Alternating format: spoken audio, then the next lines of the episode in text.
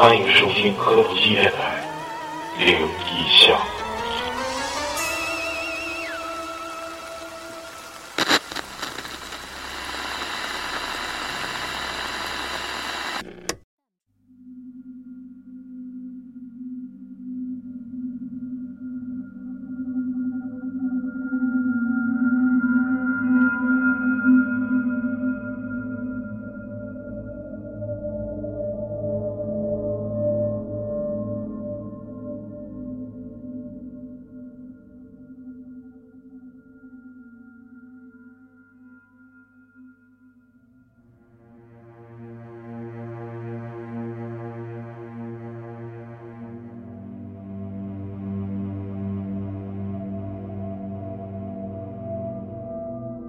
磕头机电台，这个既然大家想听灵异故事，我们就一口气更更一批，然后赶着这个中元节这个节骨眼儿，也给大家勤更一更。我我想这个节骨眼儿，别的电台做灵异的还是少数。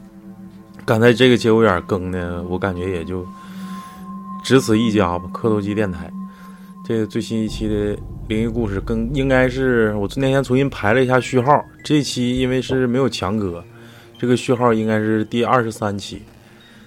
然后今天我也准备了几个故事，有一个故事特别长，而且是真实改编的，它这个比较有分量，希望到时候能给大家带来比较好的演绎效果。我是超子，我是老李，我是抹茶，我是老谭，我是老雪，别太压抑啊！但老雪好几好几次讲灵异都没来了，是好像哪回我都来了。单位比较忙。赶上夜班呗。嗯，赶你们就赶上夜赶我夜班讲灵异，你从来你也不听，我们讲完你也不听。讲一个吧，先讲一个，我这第一个就开始讲啊，是不是有点有点狠了？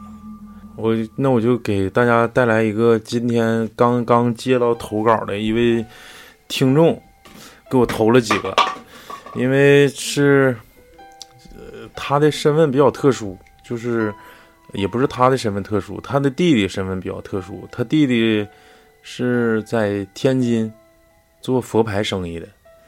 这个大家也都知道，这个佛牌分正牌跟阴牌。他弟弟倒腾的这个应该就是属于正牌那种，因为毕竟要上泰国去请佛牌，所以说就会经常往返泰国跟国内。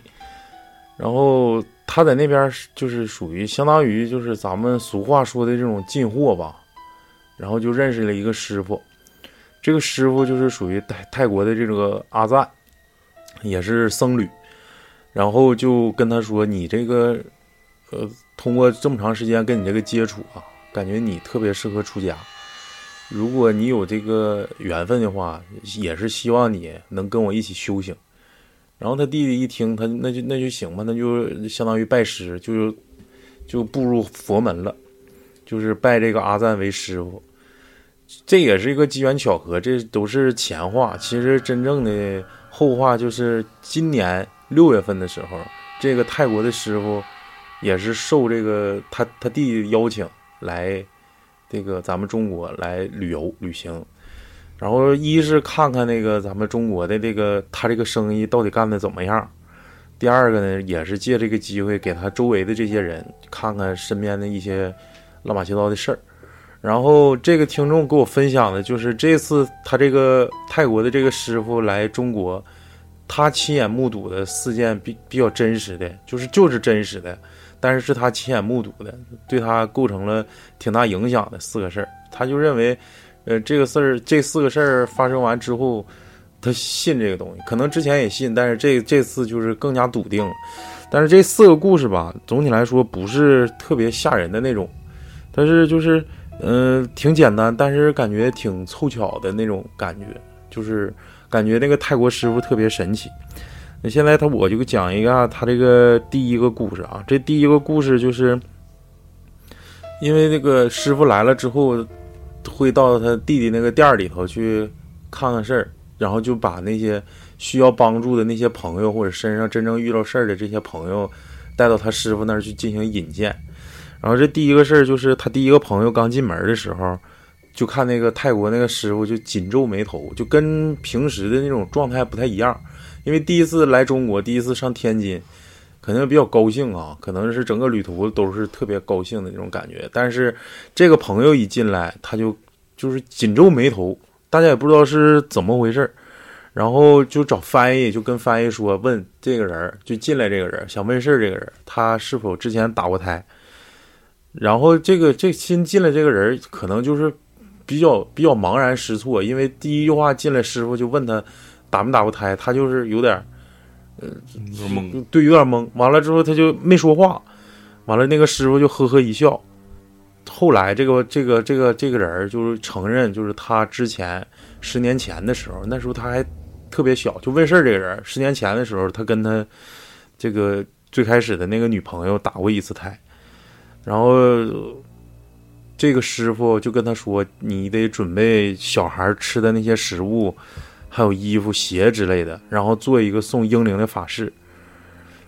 然后，但是做法事的时候，这个是师傅跟那个当事人，他俩自己在房间里，所有人都没看见。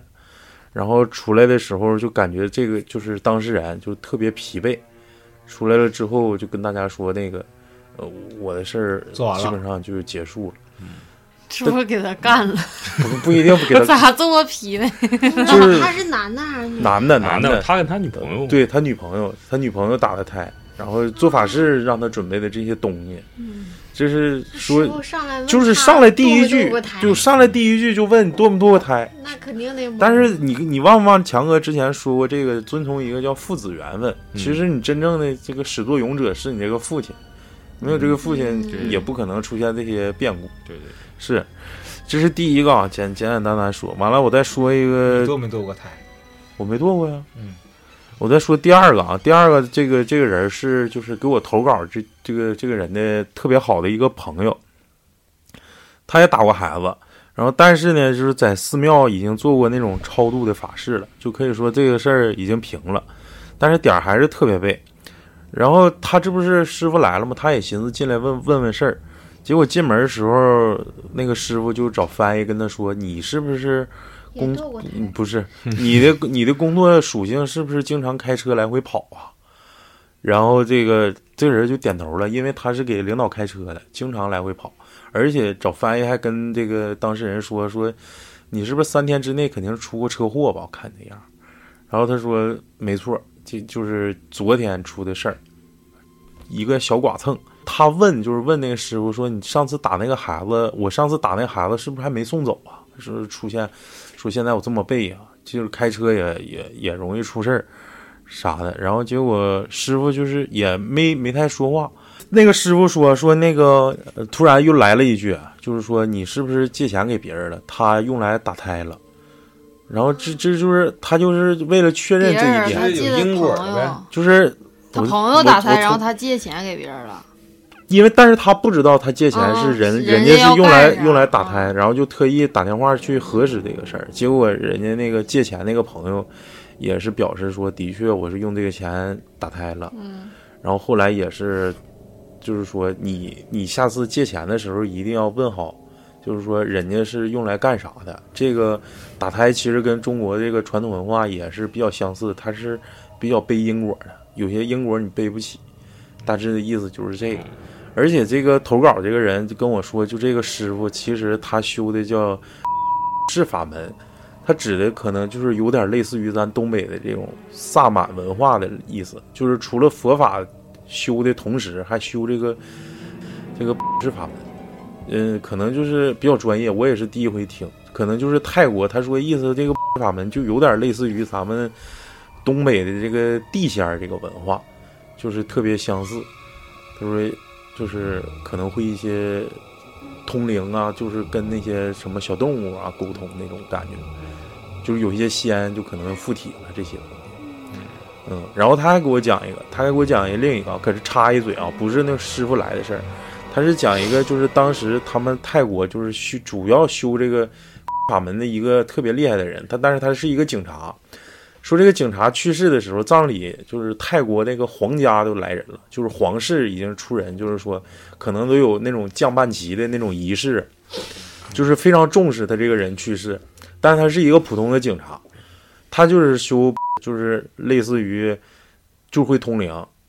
他有非常厉害，他有啥效果呢？就是他破案率极高，就是啊就比如说丢个啥呀，找个什么东西啊，他就一下就能找着。嗯，然后泰国就就就就是找找就给他就是予以厚葬嘛，可以这么理解。就是在那个皇家那块儿，当时说出的人，完了当时搞的游行那类的，嗯，特别有名的一个警察，也是有点类似于这个叫什么黑袍阿赞那种感觉，哦那特别厉害。黑袍就找人厉害。那你讲一个吧，你来一个插一嘴，完了之后我再讲后面那俩。来一个啊，也是咱们观众投的稿，观众朋友，听众听众，嗯，挺长时间没讲那个他的了，然后今天咱们有机会讲一个啊，他给我讲挺多啊，先来一个，这是他大一放寒假回家，这是他大一放寒假回家住酒店，住酒店的时候遇到的，嗯。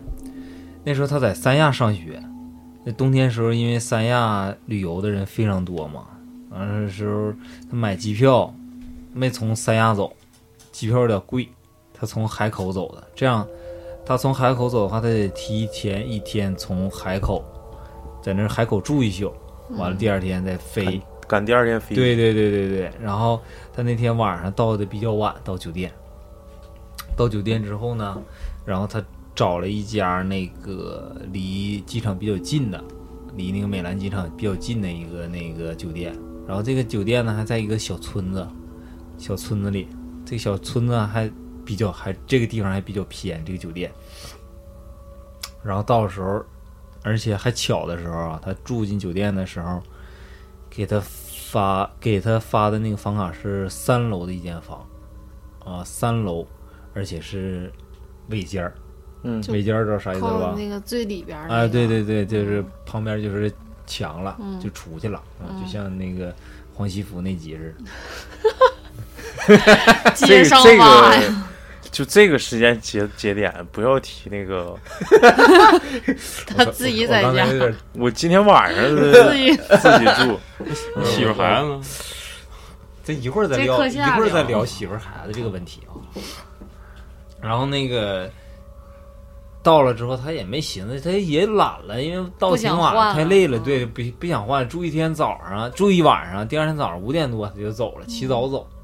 那恰巧呢，就是这一晚上出点事儿，你怎么幸灾乐祸一惊一乍没有的没有出啥事儿啊？咋的别一惊一乍的。我没一惊一乍凑巧今天晚上出点事儿？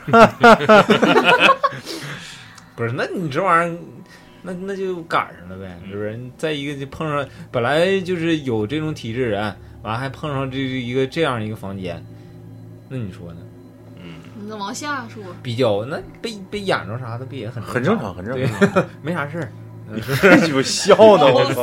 你这逼样。然后是咋回事呢？他睡到两三点的时候啊，这个点儿经常是我也起来的时候哈。你是不是去压人家去 没去？有没有，那我要是能，我他妈就得先第一个先压你去，我穿一身黄西服，坐你床头，行不行？不是我穿不穿黄的，我穿红的。你光腚坐我床头，我从后面给你干了。那没准儿就真干了。然后啊，咱是灵异呢，不是笑话啊。两三点的时候他醒了，为啥醒？啊，对，压着了我忘了形容一下他这个这个这个房间里啊这个什么结构啊，陈设。没啥玩意儿，一有个小就就正常一个对，就是普通屋，但是它这个屋有一个窗户非常有意思，这个窗户其实开跟没开一样，窗户那边就是另外一栋楼的墙，明白啥意思吧？嗯啊，它这个窗户跟那个墙就一拳距离远，就窗户跟曲跟一拳，就就是它的楼间距比对较楼的小间距就嗯一拳远，就是把山的那边那个哎把山，对，就一拳距离远。嗯，就是所以说这窗户开开不开没啥任何意义。嗯嗯，三楼嗯啊，三楼嗯明白明白，黑咕隆咚的那种。嗯，就挡光非光挡的常阴喝的，对他嗯当时也说了，他进那个屋的时候，因为冬天嘛，三亚也不是说特别冷，但是还是相对来说还会凉飕飕对对，而且比较潮嘛。但是他那屋一进去之后，他就感觉异常。的热，的的冷。冷的嗯潮，嗯，阴冷阴冷。对，因为可能是把把把山山，对而且进不来阳光尾尖啥的吧，嗯。之后呢，睡到两三点的时候，我你我都有点害怕，了。你别说话，睡到两三点的时候啊，他就听见那窗户，吱嘎吱嘎。对，就吱嘎吱嘎的，就是像有人挠窗户那哎种感觉，我操！我不听了。就挠窗户那种感觉。他他就也是醒了嘛，完了就怎么回事？这这这大半夜谁他妈挠窗户？他寻思他妈他完了，后来寻思寻思不对劲儿，这怎么我这三楼，谁能爬上这窗户挠吗？而且离楼的间距这么近，人根本不可能挠啊。他寻思可能野猫吧，抓起旁边那个遥控器，啪就往上一打，声音没了。那寻思那可能就是野猫呗。嗯，完了也没再多想。过了一会儿，又开始，但不是挠的声，是那种锤玻璃的声哎音，咚咚咚咚咚咚那种声。嗯这时候他就有点毛了，你知道吧？我说我擦，他他就是有点起来了，起来了过去就开窗户就开始骂，嗯，嗯，就开个缝，就是我操你，海南方言呗，哎，这就逼逼，就是你这一顿逼逼你阿扁，嗯这谁大半夜的？这这你神经病啊，咋咋地的？之后，他就心里可能也就有点害怕了，不得劲儿了。他就回来之后，镇定了一会儿，寻寻思，这他妈的不得劲儿啊！要再他妈想，他就得赶紧那啥了，赶紧就他也这房子也不住了，直接就寻思到大厅得了，嗯，就到那候机大厅，嗯，就酒店大厅，因为那两啊三点，啊他离飞还挺长时间，嗯又稳定了一会儿，他刚要睡着，又听见声了，这次是捶墙的声音，我操，不是吹窗户的声音。跟我那把有点像吧啊？我那把是没窗户，对，然后就是那种咚咚咚咚咚，声音特别大，而且是从窗户那边逐渐逐渐的吹到他床的，就是面前的那种感觉，就是移过来了，但移动了，这个声音开始。不是一个点发出声音了，这当时就得给他吓逼的喝了，吓懵了，把行李收拾收拾，开门就跑了，就上那个酒店那个大厅去了。是不是黄西服串门去了？不是不是，然后呢？没了。咱分析一下啊，就这个，从从从那个窗户，就是第三把，前两把咱不说了，就是说，你就这么想，就是如果不可能是人，因为它是间距太小了，你人儿不可能夹里头。再一个就是说是啥呢？我第三个，你刚才说那个第三个第三次的时候，嗯，我想到一点，这一点可能我说出来你们会感觉更恐惧，嗯，就是你们是不是会感觉那个东西在外头？对呀、嗯，但是你寻思寻思在屋里是不是？对呀、是在屋里的呀。他只能说在屋里顺着这个窗户，沿着这个墙一直敲到你的床头。就是这这时候，我一感觉我操，他在屋里呢，告诉你说，哎，我在这儿呢。我我零我有点零食了，你零你好像有点湿了，我看你不是这刚才我有点零食了，零食是啥意思？起鸡皮疙瘩了。对，我说是不是你你你你感觉是不是？如果要是比如说按常理来说，嗯你隔壁隔壁是外头，咱不说外头屋里啊，咱就说这隔壁敲墙，你能听着墙在敲，那怎么样才能让他跨越这个墙到第二个墙再去敲？你感觉那这个人就除非是从那个屋里一直敲到走廊里，这样才能有这种感觉，因为你是从窗户传过来，你最起码越过两扇墙，也就是说这个人第一时间是在窗户外头敲。嗯，第二时间是在你墙的隔壁敲，或者是外头，或者是什么，就是他肯定有是，可能刚才他开窗他可能就是他可能是，就是在在外侧一直敲，他必须跨越两两堵墙。嗯，只有一种可能，就是他在屋里敲的时候，他不需要跨越，就一直在敲就行了，挨盘敲就可以。所以说我我我想到这儿的时候，就感觉一下特别，那就是证明黄西福一直就在你屋里。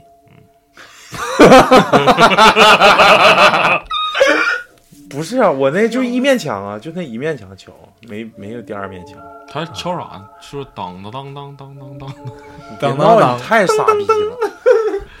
就是我讲，就是老李这个故事，哎我操，这个可能给老谭带来了比较大的重伤嘛他现在他老谭一看着我讲故事，他就害怕，嗯，怕我就是你老吓唬人，我哪吓唬的？那个那个是我真实的经历，真实可以亲身经历可以可以。我再接着讲一下，完了一会儿你再准备一个啊。嗯，行，呃，我这个故事就是这个投稿人给我带来的第三个故事，也是那个阿赞师傅来咱们中国旅游时候带来的。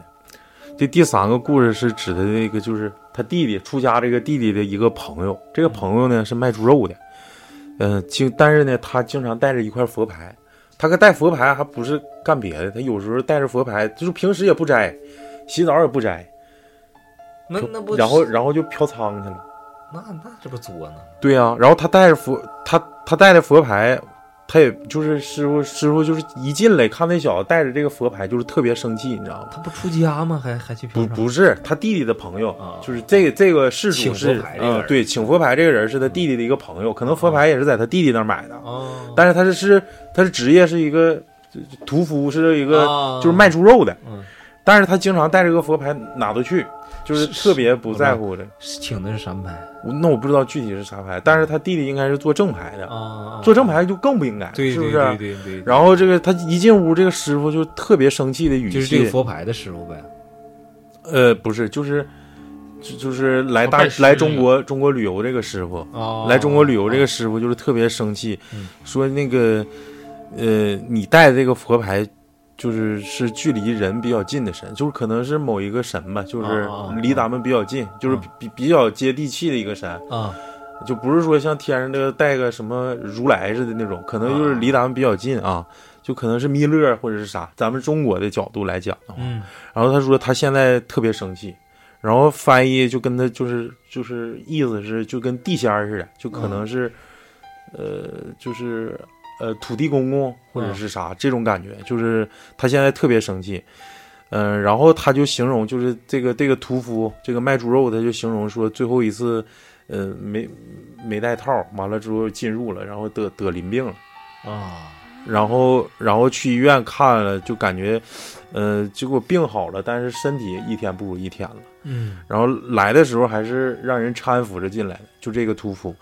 然后那个师傅就把门关上，让所有人都出去。然后过了半天，然后这个人就可能是这个师傅也又进行了一场法事。然后就是说那个这个人出去的时候，形容就是满身大汗，就是脸色都跟正常人的脸色都不一样。嗯然后出去一句话没说就走了，然后，然后他们之间互相交流，师傅跟这个这个这个这个投稿这个人，嗯他们之间交流，翻译说就是意思说，赶紧告诉这个朋友，赶紧把这个不好的嗜好戒了，要不以后会有更严重的后果。嗯，就是帮他又把这事儿给平了呗。对对，是平第三个事儿。他说，他这个有些时候人的欲望不能太过，尤其是不能带着这些神像啊、佛牌啊去做一些那些乱八七糟的事嗯，对，嗯，很正常。对呀、你看，其实我不知道你们发没发现，就是有一些娱乐场所，他拜那个关公，你知道吗？嗯，对，有有的时候拜关公，就是 KTV 呃比较常见的。嗯 KTV 有的时候一进屋一看一个关公，但是我经常会发现那个关公就是眼睛上蒙着布，嗯可能是有一有一方面原因是对，有一方面原因说就是关公不睁眼，睁眼必杀人。嗯另一方面原因可能就是关公眼睛比较净，你这些娱乐场所不想进入人家老人家的法眼，嗯，所以说就把人家眼睛给蒙上了，以是不是？对，嗯是老谭嗯啊？啥？你害怕了？嗯啊，怕啥呀？有啥怕的呀？一会儿还得讲一个呢。我接着接着讲他给我带来的这个第四个啊，就是节奏可能比较快，一个接着一个。但是我他这个故事因为是比较连贯的，就是前后都是就可能就像咱们那个出马仙看事儿似的，一个接一个，这完事儿下一个。嗯第四个就是投稿人的哥哥，就是亲哥哥，但是就卖佛牌这个，就拜师这个是他弟弟，可能家里都是比较近的亲戚嘛。然后这个这个他这个哥哥，他家的大娘就是哥哥的母亲是信佛的，嗯，然后而且是特别虔诚。然后当时就是他哥，这不是今年来的嘛？今年属蛇的不犯太岁嘛？对。完了进来之后，师傅说说，呃，就是让翻译跟跟那个哥哥看事儿那个哥哥来说说那个没啥事儿。今年这个你你你有你有保护神，有东西保护你，而而且这个点点点背啊也是比较好解决的，而且你平时也行善，嗯，对于你来说也没有什么大的比较大的灾难。但是你一定要记住了，除了你家里。家里人儿，所有家里以外的所有的女人，他要管你借钱，你千万不要借。他就说了这么这么一嘴吧，完了之后点了一下呗。对对对，然后就是否则的话，这个这个钱会带来给你带来灾难。可能那时候翻译可能翻译的也就是比较直白，嗯就是没有那么那么那比比较笼也也是比较笼统，就是说意思就是你别借钱，借钱容易给你带来灾难。然后这不是师师傅走了之后，结果这句话就应验了，就是给我投稿，因为是六月份来的中国嘛，七月份的时候，这个哥哥就是跟那个投稿人就是说了这件事儿，说之前有一个女，前后也就不到一个月，对，就就一个月之内，嗯。就是有一个女同事就是找他借钱，借钱，不是就跟他借钱，啊，不是跟他妈借钱，就是跟这个哥哥借钱。啊啊啊啊，借钱完之后，就当时就是他媳妇儿提醒他说：“你别忘了，师傅跟你说，除了咱们家以外的所有女人，尤其是女人，你千万不能借。”然后他就突然想起来师傅跟他说的这些话，然后他说：“对呀，那咱就不借他了。”然后就借着说说家里那个钱比较紧张为由，就给他给否。拒绝了，然后结果就是上个月时候发生的一个一个一件事儿，就是警方去给他打电话了，警方给他哥哥打电话了，说那个那个那个谁谁谁是你之前同事吗？他说是，他现在有一个案子涉嫌涉涉嫌什么违非法融资 我操，嗯，啊，就一下就就应验了，你知道吗？差点就是就是差点，他要借的钱基本上就废了。跟他也有关系，对呀、那跟他肯定就是有关系了。然后结果就是这事儿又应验了，就是他就是呃泰国这个师傅来的一程，经历这四个事儿，对这个投稿人是有比较大的震撼作用的。哎呀妈呀，你又想好起啥了？像啊，他是来中国哪儿了？那是天津天津啊，有我记得有一年大大庆还来个泰国，嗯，有是吗印象吗？我有一我有一哎，是不是就在你们香榭丽对楼下那个什么泰牌什么？对，支了一个那个易拉宝，嗯，那就不知道来就就今年来。嗯，不是，那师傅那么厉害，还用一支易拉宝？宣传咱们这可能不知道啊，那咱感觉他厉害，但是咱们本地人不知道。你要说来个大仙儿，那也不一定能知道啊，是不是？咱本地你都不知道，你更更何况国外的了，是不是？来吧，老李，好的，这个吧，我感觉这个鬼故事还是亲身经历亲历亲历者来讲是最好的，对，这是是能表达出来更多那个感情，因为可能这个毕竟投稿嘛，你不是你亲身经历的，当时的感觉或者你想表达那个心表达当时的心情，你表达不出来，最好是亲人亲事儿啊。然后现在我再来一个，咱们也是咱们听众投的稿，这个是起个名叫开锁啊。开锁大王成显发，是不是？很多人开锁都厉害，不一定就程显发。他这个锁的车元宝可能开不了。是这个怎么回事呢？呃，他有一次放暑假，跟他姐回老家求东西，这么一个事儿。呃，暑假嘛，咱们都得回老家一趟，是不是？有的时候玩儿啊，啊，对呀、那个走亲访友，对对对对对，就是没啥事儿串串门啥的。完了，他这个老家呢，也是挺长时间没回去了。咱们先说好这个故事为啥说对，背景对为啥说这个挺长时间没回去了？然后他爸他妈刚给他和他表姐送到门口的时候啊，然后这个就告诉他你们快去回家，取点东西，取完东西咱就该走了。这有可能就是挺着急的呗，就是取东西完那能多长时间呢？把他俩放在门口之后，他爸可能就出去办点别的事儿了啊。然后他跟他姐就在那开门。这个门这可能就是挺长时间没住了，锁头可能有点上锈啊。但是正常来说的话，你再锈，门其实也能开，对不对？不知道咱们大家有没有遇到过这种情况啊？然后他跟他姐能开了，就这么拧钥匙，拧了五六分钟了，都快把钥匙都给拧弯了，这基本上就就算变形了吧。他拧完，然后他姐拧，都拧不开。但是他可能就是马上要放弃的时候，他就是嘀咕了一句，他说：“这么长时间房子没住了，是不是里面有人啊？能不能那个别闹了，我就取完东西就走。”然后打开呗。之后，他就一拧钥匙，咔吧开了。他跟他姐都听见这个声儿了。他当时跟他姐对视一眼，就就感觉有点不对劲儿啊，里头出来壮汉说：“谁鸡巴撬我家门锁 匆匆忙忙进屋，赶紧就取东西，求赶紧跑完就走。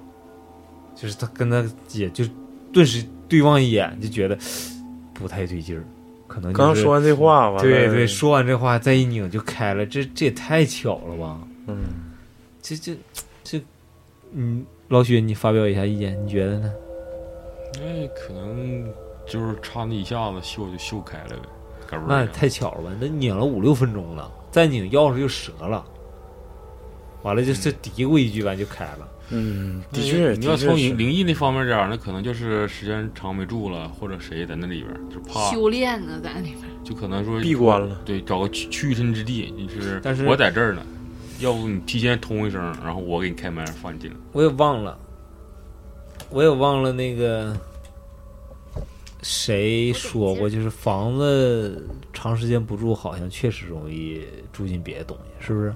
嗯，的确是，尤其是就是说，可能出差长长时间不回家，回家第一件事儿先要为啥说，就是说搬家之后第一件事儿叫了锅底儿，这个是特别有讲究的，就是人三三把火，这个毋庸置疑，嗯就是火旺的时候你阳气就重。然后这个了锅底儿也是特别上讲究的，一般咱们就是拿北方举例子啊，南南方咱们可能不太知道人家的民俗，咱也不能在这妄言。拿北方举例子，就是说这个了锅底儿可以说是，嗯、搬家之后的第一个举动，就是说啥时候你家了锅底儿啊？比如说我知道老许家买买房子了，我说啥时候你家老锅了锅底儿，上你家吃一顿去，吃顿扎口去就。人望一下子。对，望一望，完了之后开开火，就说明这块有人住了。你就妖魔邪祟，你就别鸡巴来，嗯，是不是？然后再一个是是啥呢？就是可能就是呃个别个别人家吧，咱东北也是个别人家，就是了完锅底儿之后，外头就放上边，就是他俩是同时进行的，啊，就让他望一望。对对对，就是有的时候外头咔就点上大地红了，这边燎上锅底就是你不一定非得做菜，你就是把大马勺搁那块儿，对，把点一一把火打开，嗯，就是你通上燃气了，咔一下，得拿什么东西然后燎，嗯，还有过火盆儿的，就比如说 新新结婚、新结婚的那个新郎新娘，有的得卖火盆儿过来，其实都是为了把这些邪祟拒之门外，这也都是有一定道理吧，有一定道理。习性。对，然后还是在这块儿给大家一个小贴士，就是所有的就是呃我也是听说的，就不一定专业，但是基本上我每次也都是这么做。嗯、住进酒店，如果赶这个这个酒店门儿打不呃开，不是门儿打不开，不是不是，就是你进去之后要做的事儿，就跟你搬一个新房子要了锅底儿是一样的。你烧一壶水，嗯第二件事把厕所这个厕所冲一下，啊，对，这两件事儿是必须做的。我记烧水啊，烧水也是让像点火有有人气啊，啊也是有咕嘟咕嘟冒泡因为那个酒店费它酒店没有火，没有地方有火，嗯唯一涉及到火的可能就是这个电。你一烧水，感觉这屋有人气了，它就不在这了。然后冲水也是冲，咱之前讲过好多灵异，不都是来来水来水哎走水不都得从厕所走吗？对对对所以一冲它就没走。了，给冲走了先，嗯，对我完了晚上再来，晚上再来再敲你墙，操，是不是再？坐你床。可以可以。你俩互相伤害，嗯，我讲个讲一个短的还是长的？你们先定。长的随意不讲好几个短的了吗？该长的了。讲一个长的啊，这长的就是，嗯，可能篇幅真的挺长，我估计讲这个最起码得将近二十分钟。那我要是大家希望大家能够给我支持啊，因为这个事儿是啥意思呢？就是那天咱们录星座，不是我第一次见那个洋洋嘛，嗯咱们最后聊天的时候，最后结尾我问他，我说有没有啥灵异的？嗯他说我不接触这个，但是我有个朋友专门写灵异小说的。嗯然后我就加他加洋洋微信了嘛，也是想留个心眼儿，寻思跟人家真正的大手嗯，跟交流一下子，看到底有没有啥真事儿。我啥时候看啊？我没看不上星座。就是然后之后就通过洋洋就认识了这这位这位就是可以说是呃准作家吧，他不是全职，就是兼职写灵异故事的。是在网上更那种吗。呃，对他是在天涯社区这个哦蓬那个蓬莱叫啥？就是啊，蓬莱鬼话，蓬莱鬼话吧，好像就这是。我小时候，我好像初中不高中看过那个，嗯嗯，都是挺吓人的。嗯，他他的这个网上 ID 叫叫在线灵感公司，然后我跟他加了微信之后，我说我们是一个这个播客，我们是一个播客，我们是东北播客，这个受众大约在千人左右。然后我想就是借我们之口，把你这些嗯写的比较好的这些段子呀，就跟我们再发扬光大一下对对 对。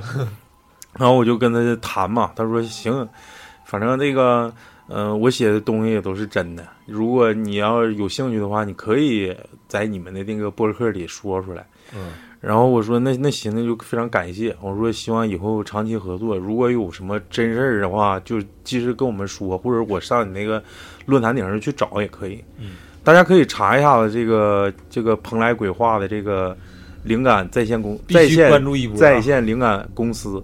他跟我，因为我俩微信，他在现在在上海生活，然后我俩微信也是那时候跟杨洋一起去意大意大利的一个同学，嗯，然后微信就跟我说，他保证他所有的这些故事全都是真实的，而且是他边，就是那那边人边讲，他边边记录的这种，就属于纪实性文学。也都是他自己收集的呗。对他就是比较感兴趣这些东西哎，但是他不听播客，就是我讲啥样他不一定知道，但是他写啥样我能知道。啊，然后我这回我要讲一个这个故事，嗯，大概发生在咱们国内的八九十年代，啊，嗯，发生一个发生于咱们的东北的一个农村，这是一个真实的事件改编的，可能有添油加醋了一点点，但是就是故事的原型肯定是真实的。好的，呃，有一个老太太，这个老太太其实本姓姓刘，就是咱们东北还是咱们中国那时候古代，是不是古代，就是呃解放初期那些老太太，她们都是那名儿都是把男生男就是自己家丈夫的名儿放前头，比如说我姓刘，我叫王刘氏，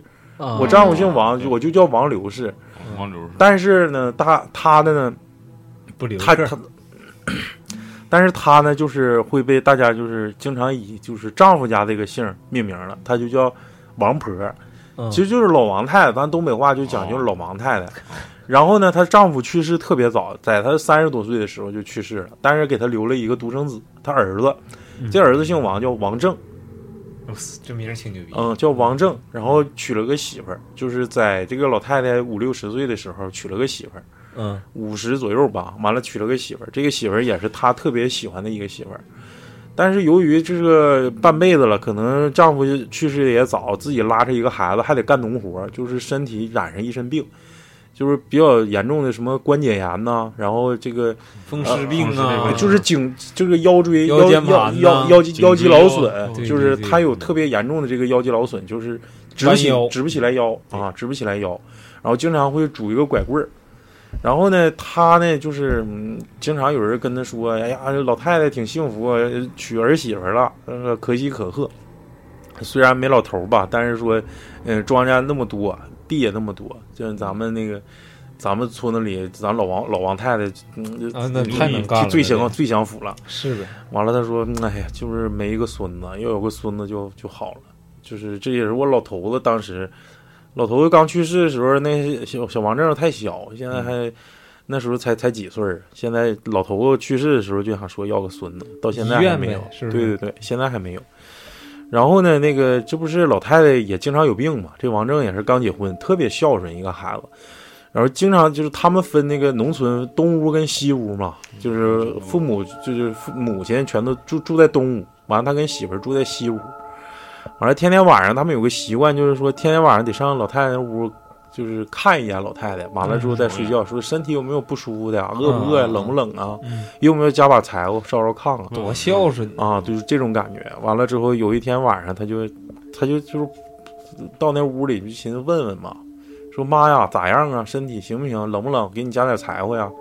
那边没声儿，嗯完了那边没声，完了就就完这儿，我就进屋进屋推门就进去嘛。那晚上也没寻思开灯的事儿，结果就是一摸他他母亲已经身体就已经凉了，就说老太太已经死了，就俩人都抓瞎了。他跟媳妇说不行啊，咱妈都没了，不行了，都身体都凉了。嗯可能刚从地里下下地回来也才七点多钟，完九点多身体就凉了，就有点儿不知道是怎么回事，有点太快了，呃对，有点猝不及防的这这来的这种变故了。完了之后，他跟媳妇儿商量，哎不行，这咋整啊？咱们赶紧是找人儿，这大半夜你上哪儿找去啊？你这这十里八村儿全都睡觉了，他睡觉都早，你这点肯定不行了，咱们就腾到早上吧。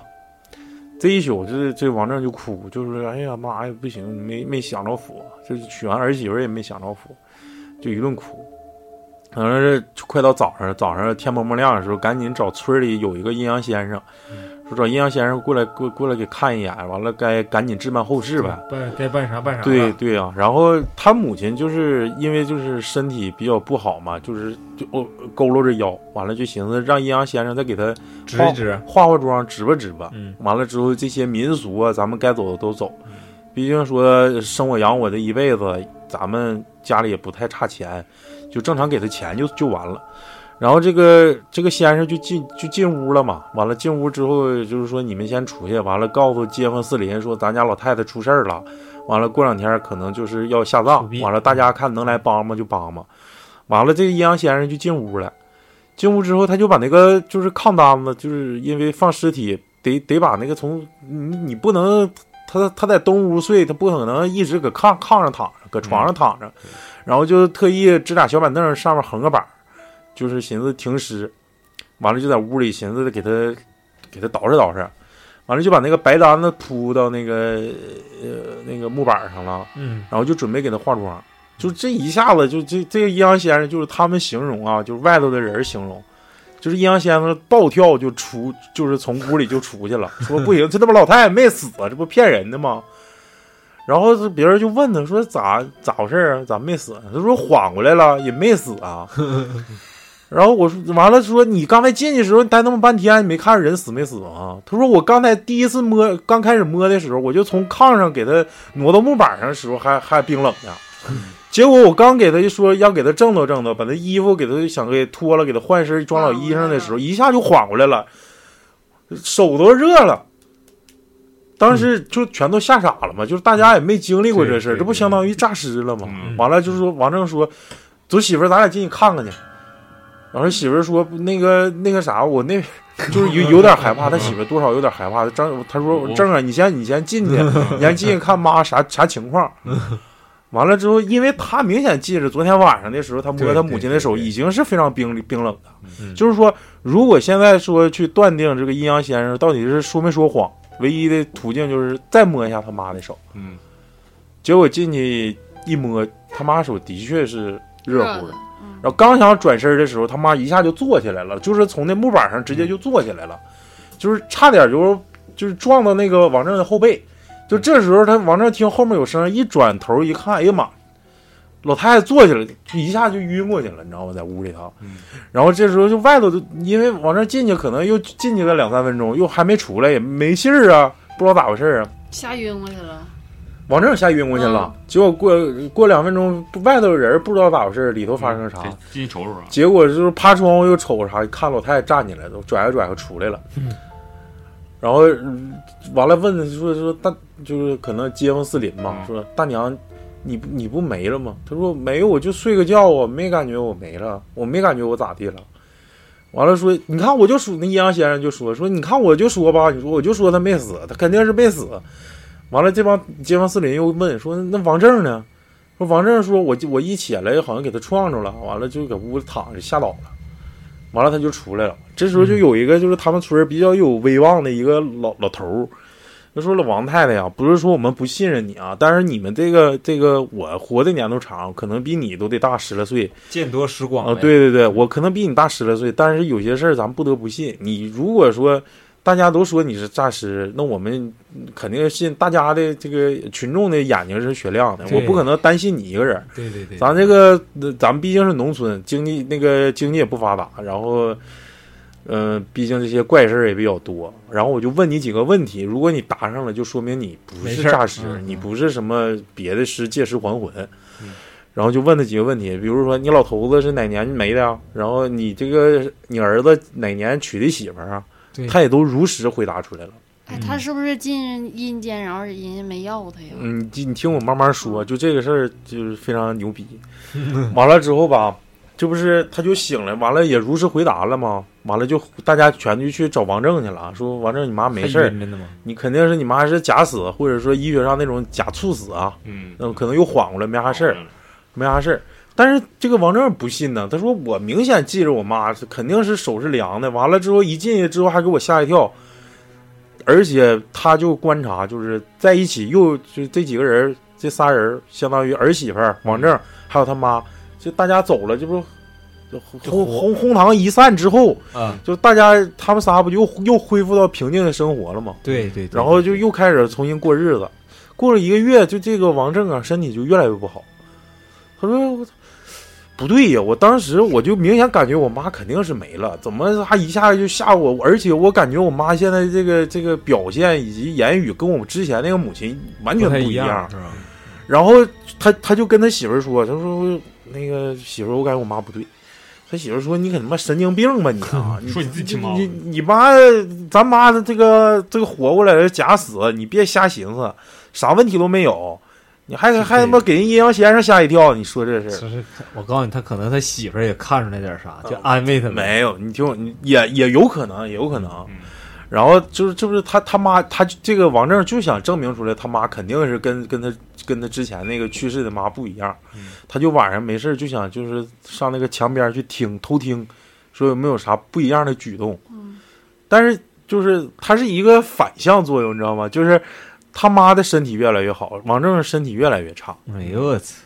就是王妈王正有有点神经衰弱，加上就是有点他妈的，就是白天晚上白天下地干活，晚上回来偷听他妈，就有点有点磨磨张张的了，不然那他妈身板儿开直了呗，就是跟正常人一样了。不完了啊就没有那么多疾病缠身了。哎，就是跟正常人一样了。完了，他就跟他媳妇商量说：“我操，我感觉我妈真不对。”他说：“你别老瞎寻思，你都他妈都他妈一个月了，你没有正常时候呢，怎么？”完了，这这就有一天，他们仨在屋里吃饭的时候，他妈就是那个王老王太太出去上厕所，就剩王正跟他媳妇在在屋里吃饭。完他说：“你没发现妈吗这这个身体比原来都好了？那个从原来原来原来啥样，你现在啥样？原来那腰都直不起来，现在他妈的比我都硬实。完了之后，你我就感觉我妈不对。他说：“那我妈有啥不对的？”完了就这时候啊，嗯，老太太就从后门进来了，这王正就背对着门，听没看着没看着老太太进来。听见了，结果他媳妇就给他使眼神说：“啊，别别瞎说，还鸡巴。完了之后，往那儿就是赶紧闭嘴嘛，知道他妈回来了，完了就赶紧坐着。完了之后，这个他就就一下就就就拍桌子了，说我我也他妈不怕你看，我也不怕你听着，啊，我他妈就感觉你他妈不是我亲妈，因为我前两天做梦，梦着地府里有两个母亲，就两个老王太，就两个妈，但是你就是那假的，真妈在那个地府里哭呢，假妈就看着我笑。哎，他就说，他就强调他这个梦啊，说多么多么真实。完了之后，那老老王太太说，其实我有件事不是特别想说，但是你你既然你话话赶话赶到这儿了，嗯，我感觉你既然能说到说你地府有有你亲妈，你是真心为你亲妈着想，嗯，我也不怪你孩子。其实我跟你讲，到底是咋回事？我去世那一天，我我拼了命的，就是晚上七八点钟的时候拼了命叫你俩喊你俩，你俩也听不见，就过来俩人就给我拽走了。啊，就是我莫名其妙的，我就是我就是从自己的床上就就走了，而且我能明显的看见我那个就是那个身体还在床上，这现在是他妈说话，，对，就已经正正被人捋走了。嗯，然后结果就就捋到一个就是所谓的地府，然后他王正说：“你告诉我地府长啥样？你别搁这儿，我就感觉你是假的，因为我在梦里见过地府，地府长啥样。”然后这老太太说的这个描述的这个场景跟王正这个梦里做这个场景是一模一样的。嗯他说那个地府黑黢黢，但是进地府之前有一条小桥，能听见河那个桥底下的流水声。嗯就是说，哎呀，就是王正这时候可能脑子里有一些感觉到，也没准是真的。对，但是两个母亲这个事儿一直都解不了他的心结啊，然后就跟他说，那继续，然后咋的了？他说捋捋到地府之后，我就感觉好像是一个大官儿坐在那个殿上，完了之后就要审我，但是过了一个过了一个像舌头挺老长的似的，完了过来跟他说话，说了研究了一会儿，完了俩人就说又让那俩人要给我送回去，完了之后老太太就说我他给我送过去不行啊，那我我来就我不能都来了，我都白来了，我就作他，我就开始在店上就开始作，就开始骂，嗯就啥都骂。完了之后，这时候阎罗就可能有点说说你老太太你不识抬举，老太太你怎么能这样？你大闹阎罗殿，你就这那就是比较官话那些，肯定是老太太嘴里说不出来那些话。嗯就是他把当时的场景形容了一下，就是说，呃，就是作，就是你拿我啥招没有，就是我就不走了，你不要给我送，我还不去了呢，你凭啥给我送了呀？真牛逼，然后阎罗王跟他解释，他说：“你叫老王太太，你真名叫王刘氏，你没有真正自己的名。其实死的不是你，是你们隔壁村有一个老太太，我们带错人了，没办法给你带过来。哎呦我操，然后结果说，我想我现在想给你送过去，你就当做一场梦，第二天早上你就醒了。完了之后，他说那不行，我肯定不回去，你就咋的我都不走了，我今天我必须死，你死我死不了我都得死。啥呀？你听我继续说，完了之后，这个阎罗王说：“那行，那你说，你说咋办吧？我今天肯定要送你回去，但是我可以答应你一个条件。见见那老头子吗？没有，他说我条件就是，我想在我有生之年，我看着我孙子，啊没别的要求。那他妥了，他说那行，那我回你回去吧。完了，就这时候老太太形容就是一阵眩晕之后，就感觉起来的时候有人脱他衣服，就是讲到阴阳先生那一块儿。啊他说：“操，要不是我老头子死的早，我我他妈还没法见人了呢，就是这种感觉。”啊他说：“我回来之后感觉有人扒我衣服呀。啊完了之后，这个事儿出出完之后，他就感觉自己的身体一天比一天好，饭吃的比一天比一天多，就身体往好的方向发展了。嗯完了之后，他这个这个，因为王正因为梦着梦着说两个老太太在在在他这个地府里，也不知道到底是这个到底说的是不是真的呀？怎么说的跟真事儿又像假事儿？如果要是真事儿的，就说老太太真想看她孙子，嗯这个这个咱们就认了，就说老太太的确是这个复活了，的确是身体比一天比一天好，可能是地府的功劳。但是我梦着是俩呀，就一直都没解这个心结。嗯但是这个事儿唠开之后，就是他们仨的感情比原来好多了，因为他最开始一直感觉他是假的，但是现在感觉有可能是真的的时候，他们仨的感情越来越好了。看着母亲身体越来越好，俩人就寻思，那他身体不不好我，但是这个事儿解开了之后，他身体也越来越好了。俩他跟他媳妇就开始不瞎寻思了，就生小孩了。啊结果这个小孩刚出生满月的时候，他母亲也正好去世，啊这就是，去就是就是这个这个故事就结束了。我讲的就是这个故事，就是诈诈尸其实跟地府谈了一个条件，啊。说你要不让我看着我孙子，我抱着我孙子，我就可以就就去他其实可能就他活真，如果他没走的时候啊，没到地府走一圈，可能看不见他孙子，是不是？但是我跟我跟这个，因为这个事是真实的，嗯但是我跟作者提了个建议，我说你这个故事吧，就是非常有张力，就是大家都认为这个老太太是假的时候，你会一下扭过来说这个老太太是真的。嗯但是当最后说老太太在这个孙子下世一个月之后，她去世之后，大家会痛感惋惜的时候，你应该再把这个老太太变成假的。我说你这个结局再改一下就更好了。就是说这老太太死就是一个月之后，不是这老太太不是在这个孙子出生一个月之后就死了吗？嗯但是这个老太太去世三天之后，这孙子也死了。其实真正的这个还魂的人就是那个假人，他其实就是过来抓替身，想把那个小孩给抓走。嗯如果要再这么再一改，我操，嗯就是来回张，我操，太但牛，是他不到阴曹地我说抓错人了吗？是抓错人了，但可以给他送回来，他时辰没到，为啥他那可能就是正好到到时辰了呗。那我我让你我让你就我让你在有生之年见着你孙子，就算我达成的那个我我答应你的事儿，对，嗯，就是咱们的契约。嗯可能是还比他孙子来世他还早走呢。嗯，对对对对，大概就是这这这是真实的啊。最后那个结尾是我编的，就是就是找替身那个啊，这这是这这是真实。哎呦我，这故事感受一下，但是这个他跟我保证就是绝对真的。绝对真。嗯，我当时听了也是感觉特别真有这种不要的情况，那指不定他要不有抓错的时候。应该有吧？有因为我感觉有，也听说过，也听说过有。应该是有。嗯，不是，那我不讲过一个，就是我老姨她同学嘛，就是就是信佛那个，对，就在外头，在外头那个大大三九天搁外头冻着，不是不是冻三五天。那个啥，那个就是我想啊，他马上就是被判死刑了，就是第二天准备就开始火化了啊，完了结果缓过来了嘛，完了缓过来之后就就会看事儿了那个。判死刑了，不是，就是基本上我我说过，他现在现在据说好像不看事儿了，在那个在咱们外地看风水呢。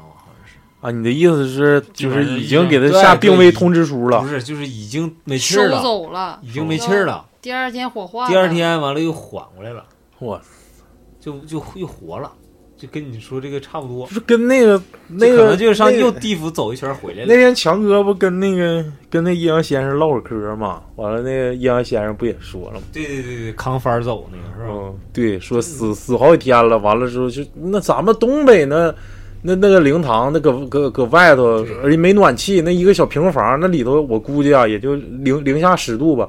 你说啥人一天三餐不吃，搁那停两天，我停两天，呃，没有零下十度也得有零度度左右，零度左右，对，零度左右，搁那他妈停停停了两天，两天完了之后说自己拿幡儿自己回家，可能 CD 比较吓死了，拿值班幡儿自己回家拿幡儿自己回家，你说真就是有样儿。这个玩意儿，这这刚谁也得得咱咱这块儿有没有那我个？我我没听说过，我不知道，我没听说过。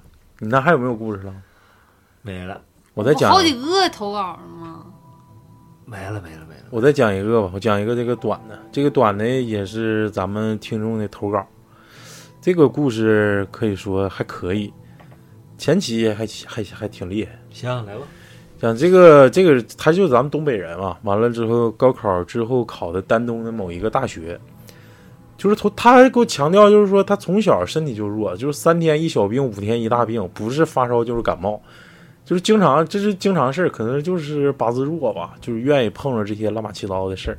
他就讲他大一的时候，因为刚到那个学校，可能刚开学啥的有点不太适应，完了之后就是大概晚上一点多的时候，他那时候那分那个不是睡觉的时候都在上铺嘛，下铺下铺不是那个那个书桌嘛。啊，对对对。其实我我上我上学那时候，我特别反感一件事，就是我就不愿意起夜，你知道吗？能憋就尽量憋到第二天早上，因为你害怕，不是害怕，就是不就不愿意费费劲折腾，在老上铺放个那个水壶啥的，那在他妈个矿泉水在周，打了。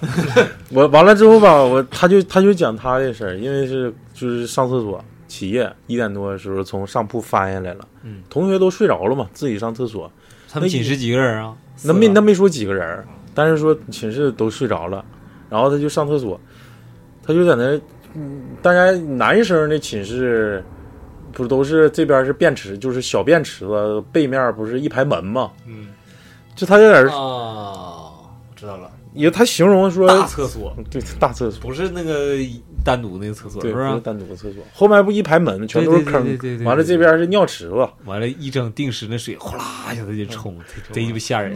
哎，你那个他特别强调，就是说当当当时厕所是没没开窗户的，而且不可能有风。嗯，他在这尿尿的时候，就听后背咣当一声，门关了，门就关。上了。啊，就是开的状态，一下把门关上了。嗯当时吓一激灵啊！他说：“寻思是不是他妈的螺丝松了、啊，坏了，年久失修啊？不能是掉了，还是咋的？他寻思是门掉了呢，是吧？对呀、他寻思是他他寻思是门掉了呢，说不不能啊。嗯完了，他就故作镇定去是接着洗继续嘘继续尿，尿完之后又去去洗手，完了以百米冲刺的速度回回到了自己的寝室。嗯。这个事儿过了之后，得有将近一个星期，他就持续低烧，嗯。就是低到就就不上不了课，就是受不了。完了之后，每到晚上九点多的时候，他就有一种感觉，就是委屈，就是委屈，就是想哭，嗯，就想从他们寝室那五楼就要跳下去。哎呦我操，就是谁也不好使，就是寝室哥们儿，哎，他又就干啥哭抹泪儿，跟跟跟鸡巴女的似的，啊干鸡巴啥？完了之后，他就说不行，我就难受，我就就是想，就我就是想，我就是想跳下去。我寝室也劝不了他吧，就是经常出现这种情况，基本上天天。完了之后，他白天借着自己清醒的时候，就给他母亲打个电话，他就感觉不对呀、嗯说跟妈妈说说妈不行，我这个天天晚上就想跳楼，我现在就感觉委屈，我不知道为啥委屈。他妈知道啊，人见过吃过见过，说你肯定遇到啥了，嗯我给你找人吧，你今天就是老老实实睡觉，然后让你我你把你电话给同学，我让他们看看你，看着你，你别鸡巴瞎想想拿红绳绑上。完了之后，完了之后他就继续回去睡觉嘛。结果到第二天下午的时候，第二天下午接了个电话，他妈给他打说那个你现在你啥也不用说，啥也不用问，把你的手机贴到你的脑门上，贴到你的肩膀上，贴到你的胸前。嗯。然后他开，然后开功放，嗯完了之后他就开功放了。然后结果之后他妈说行了，你没事儿，就是贴了三下吧，贴了三下开功放。那这是不是十字架吗完了你听我说。啊，他说嗯那个完了之后，从自打那之后就就没事儿了。嗯嗯完了，这不就快放暑假？放暑假就是回去找他妈说妈咋回事儿啊？嗯，他说我当时给你找了个大仙儿，嗯他说他能隔空给你治病，但是必须你你得听着声他给你吹了三口气，你不知道，嗯分别是你的脑门、肩膀跟胸前。嗯然后你的病也他他说都治好了。他说你当时是冲着那个驱死鬼儿哦啊，所以说一直就想就想就想要你命，就想让你去偿命去。所以说你不用害怕，这事儿已经解决了。嗯然后呢，就是他妈就是从兜里挎兜里拿出一把桃木剑，给就说这个是大仙儿找了一个雷劈木，雷劈枣木给你做的。这个雷劈枣木的年龄得有十年，十年之久。十年前的一个雷劈木给你做的一个桃木剑，嗯你要保证这个桃木剑永远不离你的身体，你就没有事儿。他给我讲，现在这个桃木剑还在他身上绑着，就是说从来不敢离开。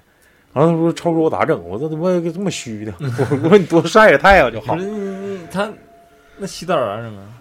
就是不是就是意思随身携带，嗯嗯，随身携带，他那咋的？被冲体质啊，就必须得带那个。就是从小就是体弱多病呗。多病，磁场太低。多长时间了？一个一个小时零三分。行，差不多吧。嗯，要不做太长了，我今天晚上也挺煎熬。这期挺充实的，你可以过一天做，然后再放呗。这不刚更新一期吗？明天再更一期。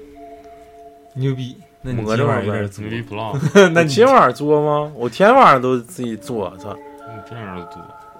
行，那个今天也是，哎，最后还得还得说一句啊，咱们那咱们那个个活动对咱们的活动，咱们的活动就是，你说吧，八月末，八月三十一号嗯啊，有想来的就赶紧报名吧。我们这不到二十人，有福利，那个来啥都有礼品，嗯，挺挺好的，是不是啊？你这好像像个传销组织，就是来就送豆油跟鸡蛋对。体重身高报一下。对对对，我给大家做做一个 T 恤，我感觉那个 T 恤，大家咱别王婆卖瓜，自卖自夸，咱们自己客观的说一句，那个 T 恤怎么样？挺牛逼啊。嗯，牛逼 plus 挺好的，质量都是放心的。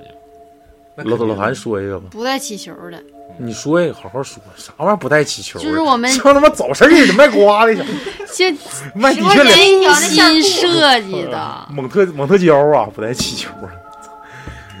哎，完了，那个还是希望大家踊跃报名吧，因为那个场子也比较大，我们要是说人少的话，玩也玩不爽，嗯，对不对？包场了都。对，完了之后大家报名一下，完了别别矜矜持。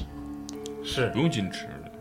我他妈寻思，操你还是咱们这块儿他妈小地方不行啊！操，要他妈北京，比哎上广深操，现在还还不用还不用啊！今年报名截止，已经 人数已经够了，大家不用来了，下次再说吧，是不是？嗯，哎，不行，咱们还是来的就是咋说呢？来能来都是缘分，对对对对对，没准就是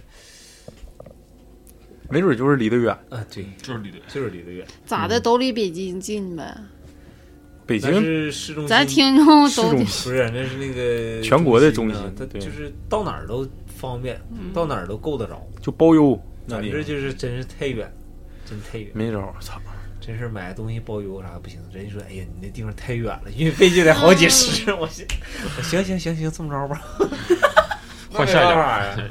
行，最后跟大家嘻哈几句啊，然后这期节目也是没有强哥，他们也是挺长时间了，估计得将近俩月了，没自己单独的录，而且这个所演绎的所有的故事，并不是咱们亲身经历，而是听众身上发生的事儿。对对，也挺这个也是也是先河啊，狠吗？我那个挺狠的呀！是不是？行了，今天感谢大家收听，祝大家中元节快乐。快乐快乐。快乐快乐快乐！路长，路里风霜，风霜扑面光，红尘里美梦有几多方向？找痴痴梦幻中心爱，路随人。人生是美夢如熱望，夢裏依稀依稀有淚光。我從何去？去觅我心中方向。風彷彿在夢中輕